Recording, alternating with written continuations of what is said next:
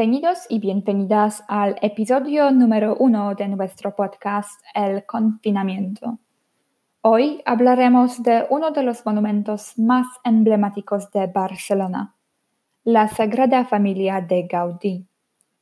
Aunque a menudo asociamos la capital catalana con el equipo de fútbol, con el Parc Güell o con las múltiples casas de Gaudí, no se puede olvidar la Sagrada Familia que es uno de los monumentos más visitados no solo de toda España, sino también del mundo. Muchos dicen que es una joya arquitectónica y es obvio que deja con la boca abierta a todo el mundo que la ve. Incluso se podría constatar que visitar Barcelona y no visitar esta basílica es algo imperdonable. La Sagrada Familia Está situada en plena Barcelona y recibe cada año millones de visitantes que se dejan atrapar por su estilo gótico inspirado en la naturaleza. Los que visitan este templo aseguran que no tienen ni tiempo de pestañear y que vale la pena pagar la entrada, aunque no sea muy económica, la verdad. La basílica es obra de uno de los mejores arquitectos del mundo, Antoni Gaudí, que se hizo cargo de la construcción en el año 1883. Hoy en día se ha convertido en uno de los edificios más famosos y visitados de España, hasta tal punto que a lo largo del año pasado superó la friolera de 4,5 millones de visitantes. Sí, has escuchado bien. Es más de 4,5 millones de personas que contemplaron esta maravilla con sus propios ojos. Personalmente, creo que es un edificio increíble. Lo que más me gustó cuando lo visité hace unos meses fueron las vidrieras coloridas que aportan efectos emocionales siguiendo en este caso la inspiración del arte gótico, que prefería las tamices de colores que el uso de la luz diáfana. Me sentí abrumada por todas las diferentes tonalidades y esculturas de todas partes. Sin embargo, me sentí un poco decepcionada después de pasar un rato dentro. La verdad es que no sé realmente lo que esperaba pero el interior parece bastante moderno, usando vidrio, azulejos y metal, lo que es distinto a lo que vemos afuera con el estilo neogótico. Sin embargo, sigue siendo hermosa y tal vez este contraste entre lo viejo y lo nuevo es lo que lo hace aún más original. También es importante destacar que ya han pasado 138 años desde que la construcción comenzó. Y la verdad es que es muchísimo tiempo, pero las cosas de, de Palacio van despacio. Queda claro que aún hace falta esperar unos años más para ver finalizada esta obra, concretamente unos seis años. Y estoy segura de que una vez acabada, el turismo va a seguir aumentando, algo que no va a poner muy contentos a los vecinos de la zona. Y esto es de lo que IFE te va a hablar. ¿De verdad existe turismofobia en Barcelona? Vamos a averiguarlo. El turismo en la Sagrada Familia, positivo o negativo. Cuando pienso en la ciudad de Barcelona, la primera imagen que viene a mi mente es la iglesia católica famosa de la Sagrada Familia. No se puede negar que esta obra del arte es un símbolo famoso de la ciudad y es un destino turístico icónico. La atracción recibe más de 4,5 millones de visitantes al año, pero esta cifra es de verdad una cosa positiva. El concepto de turismofobia es un fenómeno cada vez utilizado para referirse al rechazo a todo lo que tiene que ver con el turismo en Barcelona, donde se produce un conflicto entre turistas y la gente local. Los vecinos de la Sagrada Familia se quejan con regularidad del efecto del turismo en su barrio. ya sea porque los ciudadanos apenas pueden caminar por la calle debido a los grandes grupos de visitantes a la obra del arte, o porque el aumento de las viviendas para turistas provoca un aumento de los precios.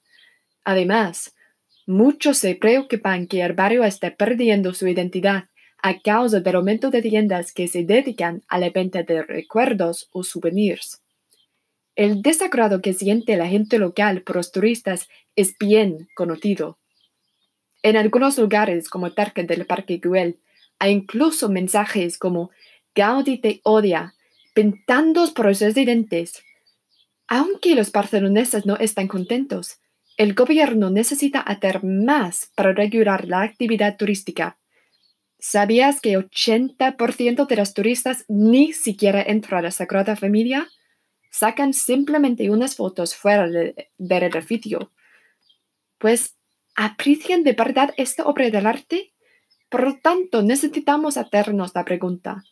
¿La Sagrada Familia se ha vuelto simplemente en un fondo para una foto de vacaciones? ¿O es una obra del arte apreciada y respetada? Para responder a estas preguntas y para poder entender el proceso de la construcción, la popularidad y también el impacto que tiene esta basílica en la sociedad, hemos invitado a Margarita y Emily, dos especialistas en la Sagrada Familia, que serán capaces de explicar mejor el tema.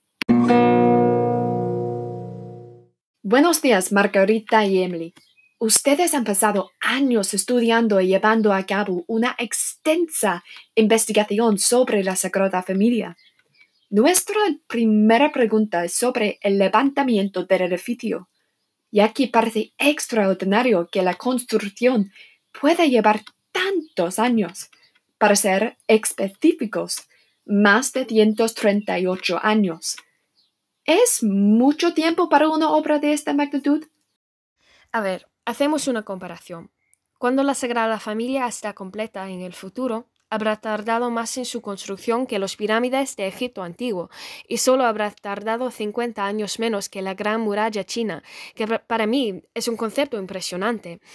Pero el edificio es increíblemente detallado y también a lo largo del proyecto se han enfrentado a muchos obstáculos. ¿Cómo? Por ejemplo... Por ejemplo, durante muchos años la construcción de la basílica fue financiada solamente por los mecenas. Sin embargo, hoy en día las donaciones a la Sagrada Familia son mucho más escasas y la mayor parte de la construcción es financiada por los visitantes. ¿Y ha sido afectado por el clima clima político?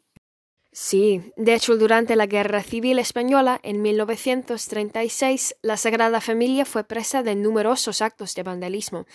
La cripta donde se enterró a Gaudí fue destrozada por unos anarquistas y se quemó una gran parte de su taller.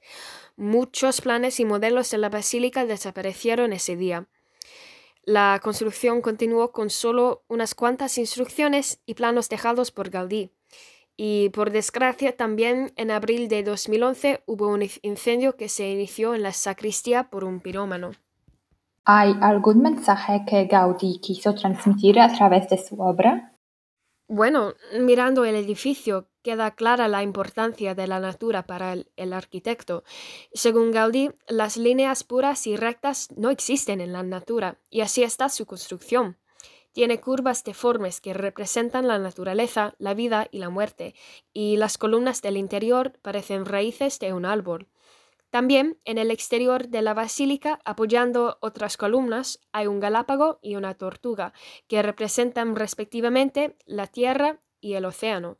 Todo viene de la natura. ¿Qué inspiró a Gaudí para crear esta obra? Es una pregunta muy interesante. Hay algunas teorías que sugieren que Gaudí se inspiró por las iglesias que había visto en el Vaticano, pero es solo la suposición. De hecho, hay expertos que creen que tanto arquitectura neogótica como la naturaleza inspiraron a Gaudí para construir este monumento. Hablando de estilo arquitectónico de Gaudí, ¿qué significan las tres fachadas diferentes? Bueno, las tres fachadas se dedican al nacimiento, pasión y gloria de Jesús respectivamente. Sin duda, Es un concepto muy interesante, así que cada fachada tiene su propio estilo. Por ejemplo, la fachada de nacimiento se compone de tres partes que representan la esperanza, la suerte y la fe, y por lo tanto esta fachada tiene muchas esculturas, mientras la parte de pasión podría parecer un poco vacía, porque tiene el mensaje totalmente distinto y el estilo inconfundible. ¿Y qué exactamente es la Sagrada Familia? ¿Es una catedral o una iglesia? En concreto, la Sagrada Familia es una basílica católica. Al principio era la catedral, pero en 2010 el Papa Benedicto XVI declaró que fue la basílica.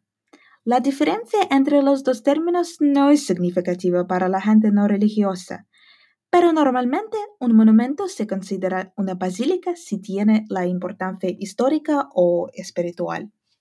Bueno, todo esto es muy interesante. Hay tantas cosas que se pueden decir de un solo edificio.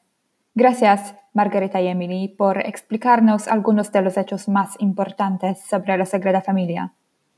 Y con esto vamos llegando a la recta final de este episodio. Te invitamos a compartir tus comentarios y opiniones sobre esta asombrosa basílica en la sección de comentarios abajo. Estamos esperando tus aportaciones. Hasta el próximo episodio.